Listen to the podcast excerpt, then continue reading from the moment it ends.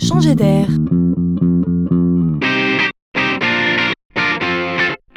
C'est la chronique de Laurent Collen. Gentiment, la réalité augmentée est en passe de s'installer sur nos téléphones, c'est-à-dire plus que jamais dans nos vies. Alors, qu'est-ce que la réalité augmentée? Pour faire simple, comprenez que c'est une technologie qui permet de superposer une image en deux ou trois dimensions, c'est-à-dire en relief, à une image réelle. La réalité se voit donc augmentée, en d'autres termes plus belle qu'elle n'est.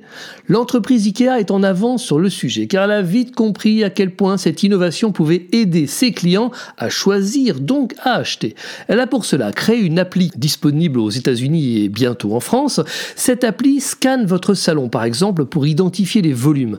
Ainsi, votre salon apparaîtra en 3D sur votre smartphone et vous n'aurez plus qu'à cliquer sur l'un des 2000 produits du catalogue pour le voir apparaître dans votre salon. Le canapé rouge est-il une bonne idée? La table ne serait-elle pas trop grande?